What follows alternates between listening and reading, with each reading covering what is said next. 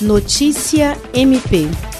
O plenário do Supremo Tribunal Federal, na sessão virtual realizada no dia 15 deste mês, alterou a sua jurisprudência e decidiu que cabe ao Conselho Nacional do Ministério Público solucionar conflitos de atribuições entre os diversos ramos dos ministérios públicos. Por maioria de votos, prevaleceu o entendimento de que o CNMP é o órgão mais adequado para decidir, em razão da previsão constitucional que lhe atribui o controle da legalidade das ações administrativas dos membros e órgãos dos diversos ramos ministeriais, sem ingressar ou ferir a independência funcional. O entendimento foi aplicado no julgamento das petições PETs 4891, 5091 e 5756, agravo, que tratam de conflitos de atribuições entre o Ministério Público do Estado de São Paulo e o Ministério Público Federal para apuração de crimes contra o sistema financeiro, de lavagem de dinheiro no âmbito de instituições financeiras e contra o sistema